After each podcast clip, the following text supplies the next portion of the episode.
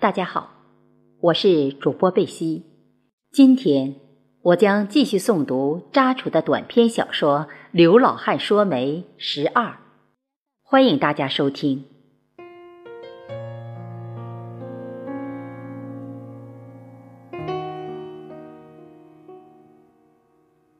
刘娟那天去县城办事，在纺织厂小区旁路边上看到张启光成了残疾人。心中十分痛苦。回到家后，人像丢了魂一样，整整睡了一天，不吃不喝。看到女儿卧床不吃不喝时，刘天旺老婆十分担心，问他是不是身体不舒服。刘娟只是说没事，然后默不作声。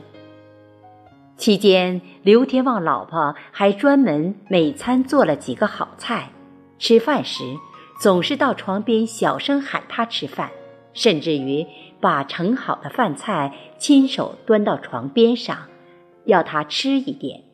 人是铁，饭是钢，还嘱咐他如果有病要及时看医生。刘天旺焦急地问老婆。女儿怎么一天卧床不起？有病就不能耽误，赶紧去医院看看。媒人刘喜庆知道刘娟卧床不起，赶忙通知徐超。徐超当天上午就拿了很多礼物来看望刘娟。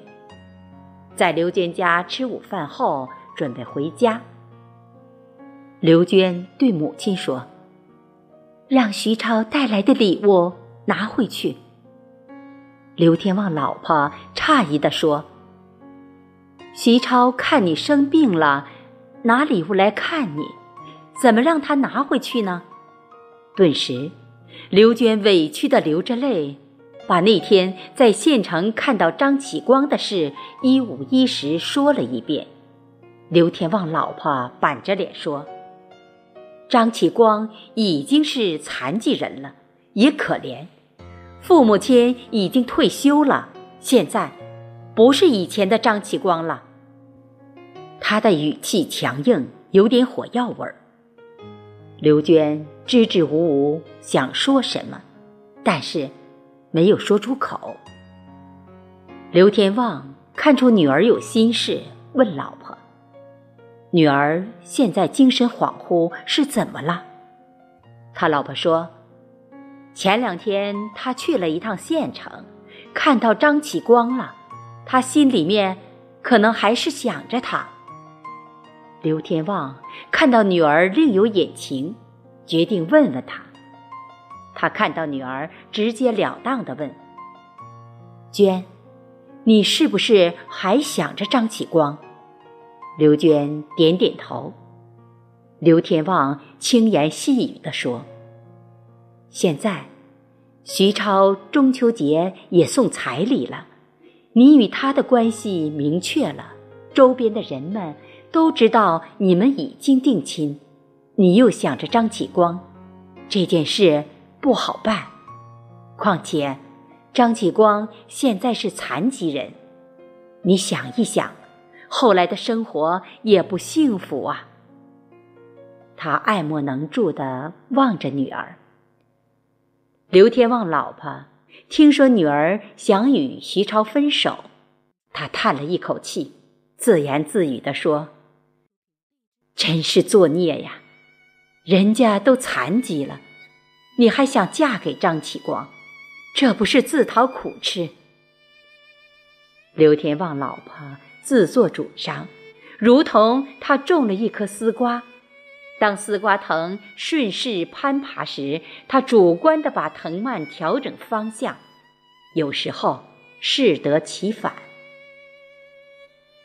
刘娟心里面深深爱着张启光，这种爱是任何人都无法理解的。刘喜庆知道刘娟要与徐超分手，有一天。吃过晚饭，来到刘天旺家，他老婆忙招呼他客厅坐。客厅里只有他夫妇两人。过了一会儿，刘喜庆开门见山地说：“天旺，听说刘娟去县城时与张启光会面了。刘天旺说：“是的。”刘喜庆接着说：“他们是青梅竹马，我早就知道他们还会走到一起。你女儿性格我是知道的，她认定的事，谁都不能改变。”刘天旺老婆哭丧着脸说：“刘书记，你看这事该怎么办呢？你是徐超的媒人。”也为难你了。其实，我还是处处为他好啊。说着，眼泪直往下掉。刘天旺抽了一根烟，愁眉不展的样子，望着刘喜庆问：“你看，这事怎么办？要是女儿坚持与张启光好的话，这边徐超家怎么交代？”这时候。刘喜庆也在抽烟，沉默了片刻，咳嗽了几声，说：“我看现在事既如此，把徐超中秋节送彩礼的费用退还。徐超家，我去解释。”客厅里很静，似乎在开一个重要的会议。今天就诵读到这里，谢谢大家的收听。我们下次再会。